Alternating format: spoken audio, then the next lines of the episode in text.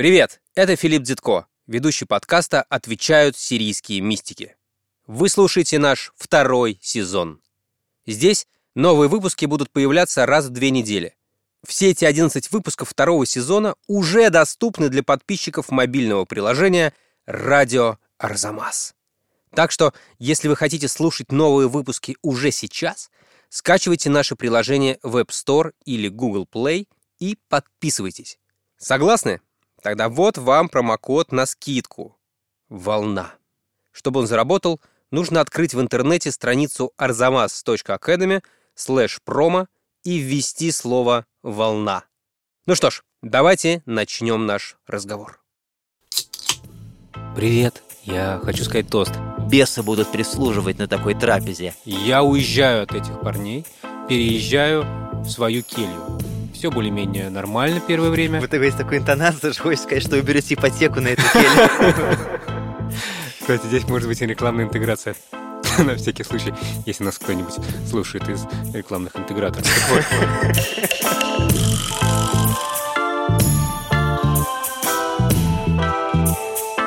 Здравствуйте! Вы слушаете подкаст «Отвечают сирийские мистики». Меня зовут Филипп Дзитко, я главный редактор проекта «Арзамас». Меня зовут Максим Калинин, я шеф-редактор проекта «Познание» и руководитель семинара «Сирийские мистики. Лаборатории нужных вещей». Мы встречаемся каждые две недели, чтобы рассказать об опыте и философии сирийских мудрецов, людей, живших более тысячи лет тому назад, где-то на территории Ближнего Востока, люди, ушедшие в пустыне в поисках чего-то самого настоящего. Что мы делаем? Мы задаем сирийским мудрецам, сирийским мистикам вопросы, которые и сегодня нас волнуют. И напоминаем самим себе и всем, кто нас слушает, что надо быть предельно внимательными и осторожными при использовании опыта сирийских мудрецов в домашних условиях.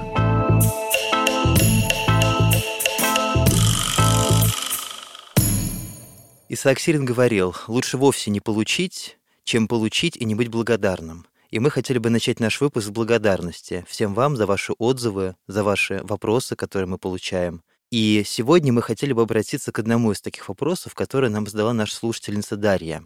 Есть ли у сирийских мистиков какие-либо размышления об одиночестве? Как с ним справляться, повернуть в продуктивное русло? Когда я получил этот вопрос, я очень удивился, что мы ни разу не поднимали эту тему напрямую. Мы касались этой темы так или иначе, Ходили но у нас рядом. почему-то не было и мысли посвятить выпуск специально одиночеству, хотя, казалось бы, эта тема напрашивается. Да, одиночество, к сожалению, вещь, которая была знакома, видимо, не только мистикам, но то, что так или иначе всегда с нами. И одиночество может тебя накрыть внезапно посреди какой-нибудь великой пьянки, например, э, когда запоет Юлия Богатка, шеф-редактор Арзамаса, на какой-нибудь арзамасской вечеринке.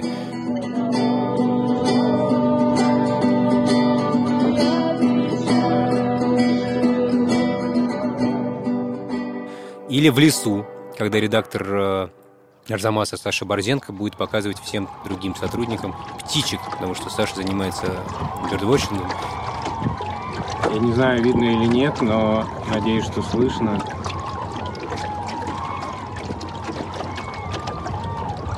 Журавли готовятся к миграции. И он скажет, смотрите, вот птица, вот она запела, даст тебе бинокль, и все увидели птицу, а ты нет, и ты чувствуешь себя одиноко. Но бывает так, что одиночество — это твое постоянное состояние, онтологичное, онтологическое, Онтологическое. онтологическое состояние. И я уверен, что это вообще так для всех э, людей на свете. И человек вообще одинок. И при этом это еще один из главных двигателей любого действия. Такое же свойство человека, как э, и фраза «дружба – понятие круглосуточное». Вот я думаю, что и одиночество – это тоже такая служба, работающая 24 часа в сутки, почти как ДЭС или как ЖЭК, но только гораздо более эффективная и влиятельная. И дальше вопрос, что ты с этим одиночеством делаешь, или что оно делает с тобою. Мистики часто говорят о ступенях духовного опыта, но действительно это неизбежно, когда рассказываешь о переживаемых тобой состояниях, ты нуждаешься в какой-то системе координат. И система ступеней самая понятная, самая удобная. Но вот как у них было несколько ступеней мистического опыта, так у них было несколько ступеней одиночества. Они не ставили себе цель одиночества классифицировать, но из их текстов это видно. Потому что уходу в пустыню предшествовала жизнь в общежительном монастыре. Одна ситуация, когда человек общается с другими монахами, несет какое-то общее дело. Другая ситуация, когда он уходит в затвор, в келью при монастыре на неделю или на семь недель. И вот Дадиша Катарский, обращаясь к такому монаху, который первый раз вступает на путь затворничества семи недель, он специально подчеркивает, что есть большая разница между пребыванием в горах, лесах за пределами мест обитания людей есть сирийское слово «ясба», которое рос на еврейском глаголе «яшав» — «сидеть, жить», то есть вообще где, где люди находятся. И он говорит, ты можешь находиться в постоянном затворничестве и в безмолвии, и ни с кем не общаться, но если ты живешь рядом с монастырем, это совсем не то же самое, чем когда ты живешь где-то далеко. То есть очень острое переживание близости людей, своих ли по духу или не своих, в таких ситуациях пробуждалось. Но и помимо этого, люди, которые находились в монастыре, которые еще даже не уходили в затвор, сталкивались с еще одним видом одиночества, и я думаю, что для нас, для наших слушателей этот вид будет наиболее актуален. Одиночество среди своих, когда ты находишься, вот как вы сказали, Филипп, в гуще людей, может быть, и не посреди пьянки, если речь идет о монастырях Церкви Востока, но ты находишься в общине, которая все время живет, подчиняясь жесткому ритму, ты все время находишься в общении. Но ты понимаешь, что ты не можешь найти общий язык с этими людьми. Не можешь найти общий язык, это тебя не понимают. Да. Как ни странно, казалось бы, все пришли заниматься общим делом, то есть где уж можно представить себе большую степень единомыслия. Но, например, у Исаака Сирина мы неоднократно находим рассуждения о людях, которые называют лицемером, монаха, который, ну вот даже не сидит в затворе и не который переживает какие-то высокие состояния, который занимается сосредоточением на библейском тексте делание, о котором Исаак Сирин говорит очень подробно, и которое он обозначает как размышление. Но за этим деланием стоит на самом деле предельное сосредоточение, в конце концов превышающий уровень слов, на священном тексте, а затем на мысли о постоянстве божественной любви. И этому сосредоточению сопутствует постоянно возрастающее изумление. Мне представляется важным об этом вспоминать. Изумление? Изумление, опыт изумления. Тагра. Изумление, восхищение, которое охватывает человека. Мне эта тема представляется очень важной, и я часто к ней возвращаюсь, потому что вообще очень мало что говорится о медитативном опыте в традиционных восточных христианских конфессиях. А тут мы у Исаака Сирина видим не только опыт созерцания и молитвы, но еще и опыт предельной сосредоточенности, который из русского перевода его текстов не следует, не кажется очевидным. Так вот, говоря о монахе, который посвящает свое время такому сосредоточению над библейским текстом, Исаак Сирин упоминает людей, которые говорят ему, как он говорит, безвкусное, неприятное, некрасивое слово. То есть вообще Исаак Сирин, он не любит э, какие-то негативные конструкции употреблять, а тут он как-то довольно резко отзывается об этих людях, которые его критикуют. Говорят, ты бездельничаешь, тебе нужно заниматься деланием. Он а в своих сочинениях вступается за него, да. И дальше он говорит, эти мудрецы, и он слово мудрецы использует как иронию. Всякий раз, когда вижу какой-нибудь комментарий, который мне хочется что-то сказать, что же вы говорите такое, я вспоминаю этот совет Исаака Сирина и думаю написать «мудрецы». Да, мы об этом с Иисусом Хазае вспоминали, но он, видимо, у Исаака Сирина взял эту практику, или, может быть, она была более, более широкой, но он это неоднократно говорит, неоднократно говорит об этом. И он э, в другом месте говорит, что вот такого монаха называют лицемерами, те люди, которые его окружают. То есть получается, что из этих текстов, из этих полемических высказываний Исаака Сирина следует, что монахи, которые не делали чего-то радикального, там, не разбивали себе голову, не уходили в пустыню, те, которые занимались сосредоточенным изучением библейского текста, точнее не изучением, а вот медитативным деланием над этим текстом, могли встречать непонимание. Про них люди, которые как бы разделяли их цели, думали, что они либо лентяи, либо лицемеры. Стало быть, это был опыт одиночества, у Иосифа Хазаи есть в его послании о трех степенях монашеской жизни рассуждение о человеке, который не нашел себе духовного отца. Опять, что это означает в практическом плане? Что он хочет заниматься созерцательной жизнью, ему некому помочь, потому что, например, настоятель этого монастыря заинтересован в практическом аспекте монашества. Он хочет построить развитое хозяйство, хочет, чтобы все там работало как по часам, а созерцательная жизнь его не интересует. То есть одиночество, опыт одиночества можно было пережить уже в состоянии общежительной жизни. А дальше, когда человек запирается на недельный затвор или на затвор семи недель, наступает одиночество другого рода, когда, видимо, уже даже по этим непонимающим тебя, называющим лицемером монахом, ты испытывал тоску и думал, ну хоть бы кто-нибудь подошел к окошечку моей курхи. Курха, обозначение вот этой вот кельи, этого, этой хижинки, отдельно от монастыря. Ну, хоть бы кто-нибудь подошел, чтобы мне с ним поговорить. И тут уже нужны были наставления другого рода, и Дадиша Катарский пишет, что делать в этом случае. Что? Ну, в идеале совет ни с кем не общаться, и он, значит, советует ему, как ему настраивать свои мысли, чтобы в состоянии одиночества себе возгревать любовь людям, с которым ты не видишься, и к Богу, для которого ты заперся в этой комнате. Но он говорит, что если совсем не в моготу, ну и дальше он описывает, что вот в идеале тебе видеться с твоим наставником, чтобы он через окошко с тобой общался. Но если совсем тебе трудно, то поступай по своей совести, как подсказывает тебе твое намерение. Но в любом случае избегай праздных разговоров, в любом случае продумывай, что ты им скажешь, и пусть эти братья-монахи, которые к тебе приходят, ничего тебе не говорят из новостей, из того, что происходит в монастыре, пусть ты этого ничего не знаешь, потому что все иначе разорится, ты иначе все, все твои мысли придут в движение. То есть пусть тебя не пересказывают. Здорово. Че, как, не, не спрашивай. Не пересказывает соцсеть, не спрашивай у них, как бы сказал мой сын, я у него узнал новый мем, чё по инфе, новое, новое выражение. То есть э, в данном случае стояла вот такая проблема, с кем общаться, с кем не общаться. Когда ты находишься в одиночестве, ты рад увидеть хоть какое-то знакомое лицо.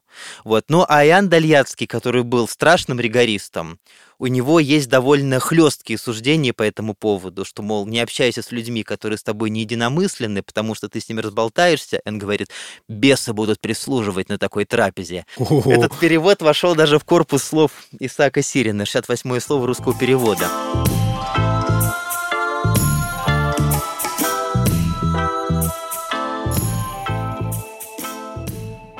Максим, возвращаясь назад, вы говорили про то, что они могли себя чувствовать одинокими среди, среди своих. На этот счет какие-то были идеи, как с этим справляться, кроме того, что пойти к Исааку Сирину, и он, э, вопреки своей природе, начнет ругаться на тех, кто тебя не понимает? У него есть такие слова, еще помимо прочего. Он говорит о заповеди о прощении обид, и сирийские мистики большое значение придавали способности простить. В комментарии на глава Афнимарана говорится, что способность простить — это ключи, которыми открываются двери неба, потому что эта способность находится выше естественных возможностей человека. То есть, прощая обидчика, человек поднимается выше того, к чему его природа располагает. Круто. Так вот, Исаак Сирин говорит о том, что в полной мере эту заповедь можно исполнить с чужими. То есть хорошо человеку уйти от своей родни, я сейчас даже говорю в широком смысле. Студент, студентка, который приезжает учиться в Москву из другого города, из Томска. испытывают, да, из Томска, из Оренбурга, моего родного, из Самары, из Вологды, испытывает свободу от того, что, во-первых, находит единомышленников, и, во-вторых, что теперь семья, которая даже при горячей любви и заботе все равно не может заменить человеку его собственного пути, больше не определяет его. И в случае с Исааком Сирином он ушел из своего родного Бескатрае в монастырь Бес-Аве и стал епископом Ниневии. Он же не, не сбежал, его забрал патриарх Геваргис. Но, тем не менее, он, уйдя от своих родственников, пережил этот, этот опыт нахождения среди незнакомых тебе людей.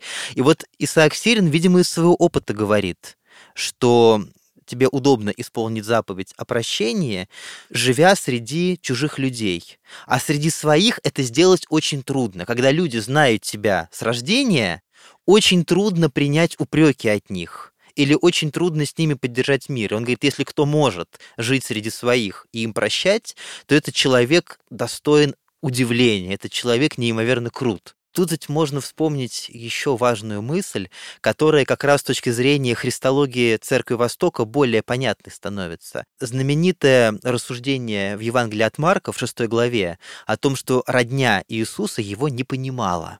И говорится у Марка, что когда он пришел в свое, в город, где он вырос, его встретили с непониманием, и он не мог совершить там ни одного чуда. То есть Марк специально говорит, что он не мог когда в него не верили, когда он оказался среди людей, которые знали его много лет и не верили в него, он не мог там произвести ни одного чуда. Это просто супер. Это супер знакомо. Потому что если «Привет, Я хочу сказать тост. Ха-ха! Твои друзья знают, какой ты тост хочешь сказать, какой ты, все, полное обесценивание. Я написал книгу, я хочу написать песню, посмотри, и так далее. А мы знаем этого парня. Слушай, ну, я в 13 лет я видел, он просто, ну, таким вот был. Он у меня вырос на руках. Слушай, что он может? Я книжку написал, господи. Ты... Проще просто отойти в сторону, поехать, как называется это место? В Десибин, короче говоря. Десибин, да, и сказать, друзья, я написал песню. И эта логика в том числе. И Иисус с горечью, и Марк, он даже говорит, что он удивился их неверию, и он сказал фразу знаменитую, что порог не бывает бесчестия, кроме как в отечестве своем, у родственников и в своем доме. То есть везде примут человека, имеющего дарование, кроме своих. Даже тетя Джона Леннона, которая в прошлый раз участвовала в нашем подкасте, говорила, конечно, Джон, гитара — это классная вещь, но денег на ней не заработаешь.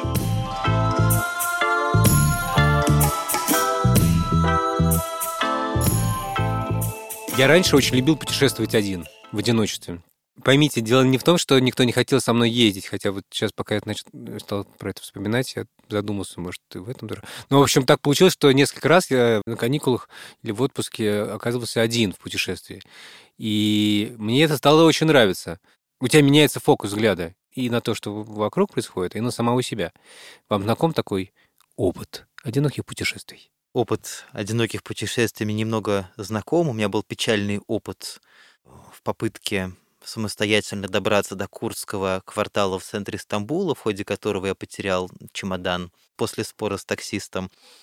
Был опыт одиноких расхаживаний по Медьяту в Северной Месопотамии, но, правда, это было не слишком продолжительное одиночество.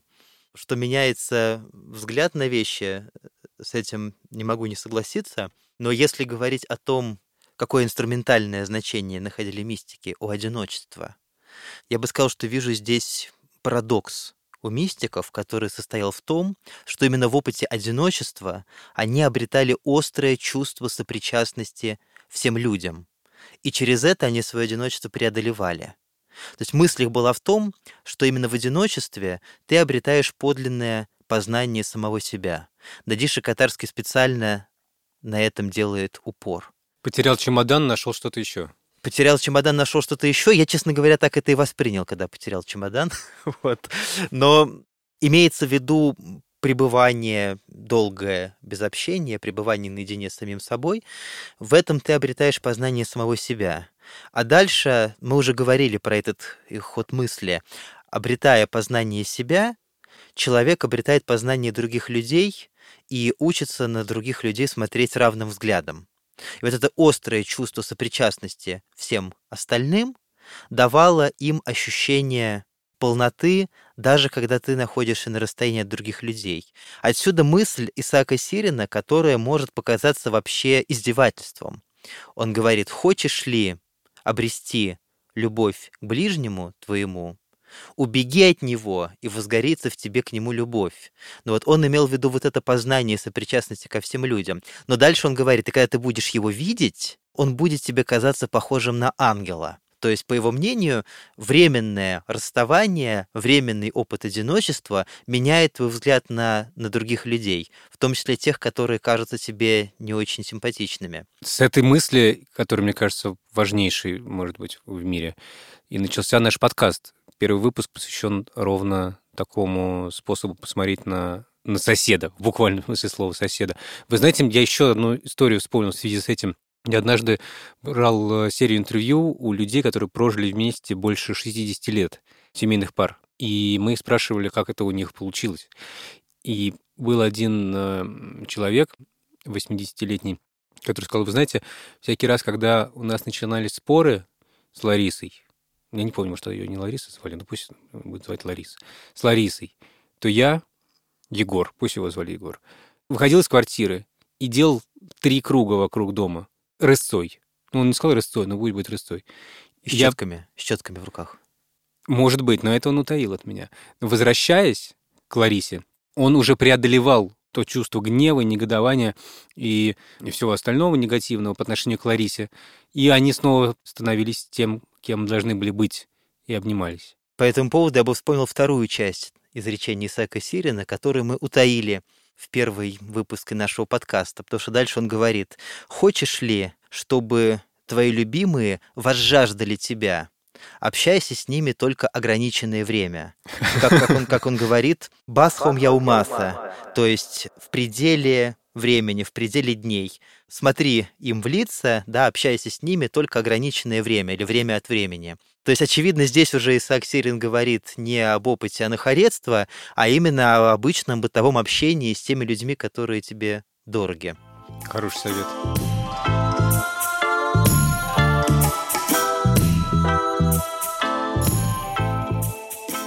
Вы начали классифицировать уровни одиночества, которые были знакомы сирийским мистикам. Наверное, еще один уровень, или даже не уровень, а общая характеристика одиночества, которая мне очень нравится. Вообще у них несколько терминов для, для одиночества. Вот есть у них льхозаюса, когда ты находишься отдельно, да, от слова бальхоз, он один. Это вот когда а на вечеринке них... ты чувствуешь себя одним. Нет, одиноким. имеется в виду именно физическое нахождение, хотя я думаю, а, что идею внутреннего одиночества они бы выразили похожим словом. А есть у них слово «ихизая», которое означает «единственный один одинокий». Это слово указывает на отшельника, но одновременно слово «ихизая» означает и «единородный». Получается, что Христос, как единородный сын, и одинокий человек обозначаются в сирийском языке одним и тем же термином. Обалдеть. То есть Христос одинокий. Ну, он одинокий в смысле единственный, да, в смысле единственный Божий Сын. Но получается, что одинокий соотносит себя с единородным. Исторически, вероятно, здесь разные смыслы. Идея единственности Сына и идея того, что человек находится в уединении, но эти понятия очень рано стали соотноситься между собой. Вы знаете, однажды я был в Италии и пришел в ресторан. Предполагалось, что нас будет двое, но в я был один. Я на входе, не зная итальянского, сказал что-то вроде «соно унико», имея в виду, что вот я один. Унико уникальный, э, а, вовсе не, не один. Смотри, унико, значит, ты не замужем. Матерь Божья. Пока мы записывали этот эпизод, Алексей Пономарев быстро посмотрел в словаре. На самом деле слово «унико» значит, что ты не замужем. Ха, это много объясняет. Официантка смеялась надо мной, когда я вошел, и посмеялась всякий раз, когда приносила мне что-нибудь. Я не знаю, к чему эта история, Максим. Не как, смотрите на меня как, так. раз по поводу единственной, по поводу одинокий и единственный, это очень удачный пример, да, потому что аскеты, называвшие себя единственными в смысле одинокими, соотносили себя, соотносили опыт своего одиночества с единственностью и уникальностью Христа как сына. И это и в, в текстах IV века прослеживается. И у Дадиша Катарского у него тоже есть рассуждение. Он как раз когда убеждает монаха Ихизайя ни с кем не общаться. Он говорит, если ты будешь общаться с одним человеком, ты уже будешь не Ихизая, а Трояная. Ты уже будешь одним из двух.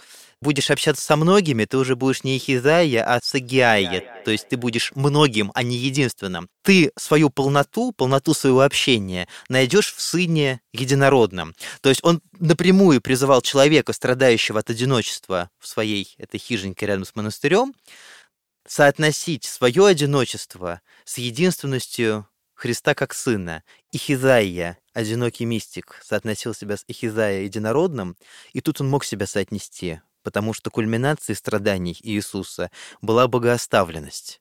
Самого Иисуса. Самого Иисуса. Вот его фраза на кресте «Боже мой, для чего ты меня оставил?» Он цитирует Псалом, цитирует его по-арамейски. Марк приводит наиболее аутентичную арамейскую версию этого псалма.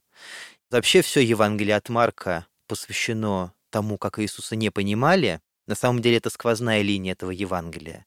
И богооставленность — это кульминация. То есть момент крещения Бог являет себя, момент распятия даже Иисус не чувствует его присутствия. И вот здесь мистику было с чем себя соотнести. И здесь мистик мог надеяться на то, что затем последует восстановление, если чтобы не сказать воскресение. Я правильно понял, что сирийские мистики, пройдя все эти ступени, даже они могут столкнуться с тем, что почувствуют отсутствие Бога в мире. Безусловно. Господи. Да, то есть ну, об, этом, об этом говорит Исаак Сирин, и он говорит, что не всегда в этом может быть твоя вина, то есть это именно движение волн, которое нужно принять. Да. И у него есть поэтому рассуждение, что тебе стоит, как ты пережидаешь плохую погоду, переждать этого движения, и он советует то самое сосредоточение на тексте, ну, для него это библейский текст, На самом деле очень хочется вывести это на современность и сказать, что те вещи, которые делают наши единомышленники по духу, те вещи, которые делаете вы, Филипп, которые делают ваши единомышленники, они могут быть полезны тем людям, которые мыслят с вами на одной волне, чувствуют себя в одиночестве. В общем, как бы то ни было, вот мы назвали один наш выпуск «Почему текст нас спасают», Исаак Сирин говорит о том, что когда ты испытываешь эту самую тяжелую волну, когда ты ни в чем не видишь смысла, а судя по всему это было не редкостью, потому что Исаак Сирин, например, и, и не только он, еще комментаторов Немарана, имя которого нам неизвестно, и другие авторы упоминают ситуацию гнева на Бога, ну, очевидно, со стороны монахов, потому что они писали для монахов. Простите, тут уточню. Ты сомневаешься в существовании Бога, или ты, или ты знаешь, что Бог есть, но вот именно тебя он оставил? Скорее ты чувствуешь пустоту, и там не говорится напрямую об атеизме, а скорее ты не понимаешь его действий. Ты не понимаешь, почему мир устроен так. И ты перестаешь чувствовать его заботу. И перестаешь чувствовать его любовь, о которой Исаак Сирин говорит так подробно. И Исаак Сирин очень любил фразу Федора Мапсуистийского, которую он цитирует, что главная забота сатаны состоит в том, чтобы убедить людей в том, что Бог о них не заботится. То есть для Исаака Сирина идея любви была крайне важна, но вместе с тем он понимал, что обстоятельства далеко не всегда позволяют эту любовь почувствовать. И, судя по всему, это была проблема многих людей. И вот, как ни странно, Исаак Сирин говорит перефразируя наше же название, что тексты нас спасают. Он предлагает сосредоточиться на тексте, он, опять же, это слово «герга» — размышления использует, имея в виду сосредоточенное чтение, когда ты ищешь утешение для себя, когда ты не отвлекаешься ни на какие мысли, которые лезут тебе в голову, а позволяешь тексту твою мысль захватить. Это то условие, та помощь, как бы то занятие, в котором ты переживаешь эту волну. И он говорит, что потом ты обязательно почувствуешь, хотя для тебя это произойдет незаметно и неожиданно, как снова появится сила солнца, когда появятся лучи, которые землю твоего сердца снова начнут согревать. Ух, Басимуфа.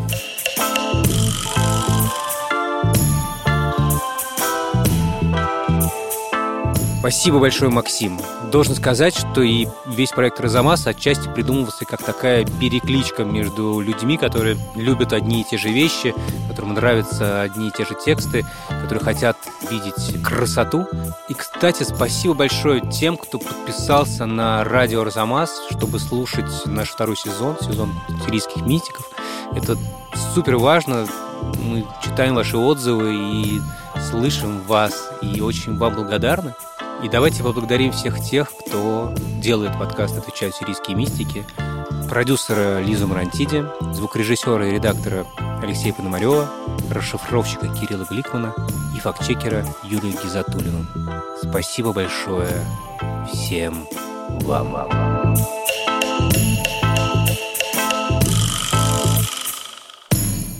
Я бы хотел завершить нашу встречу цитатой из любимого псалма сирийских мистиков, который Исаак Сирин Диш-Катарский цитирует. Это псалом 41 по русской нумерации, это псалом об одиночестве. «Бездна зовет бездну голосом водопадов твоих, все валы и волны твои надо мною прошли. Словно кости мои все перебиты, меня дразнят мои враги, каждый день говорят, где же Бог твой? Что ж ты унываешь, душа моя, и что ты печальна?» В еврейском тексте там даже стоит слово, которое используется для лая, такой вот звук, который душа издает от крайней скорби. «Вспоминаю об этом, и плачет душа моя, но я приду в обитель прославленного, в Дом Божий по звуке радости среди словословий людей ликующих». Следующий выпуск выйдет через две недели. Если вы не хотите ждать, то слушайте его и десятки других курсов и подкастов в приложении «Радио Арзамас». Там он уже доступен для всех подписчиков. Скачивайте наше приложение в App Store или Google Play и подписывайтесь. А специально для слушателей мистиков у нас есть промокод «Волна». Чтобы его активировать, нужно открыть в интернете страницу arzamas.academy slash promo и вписать там это слово – волна. Ура и до скорого!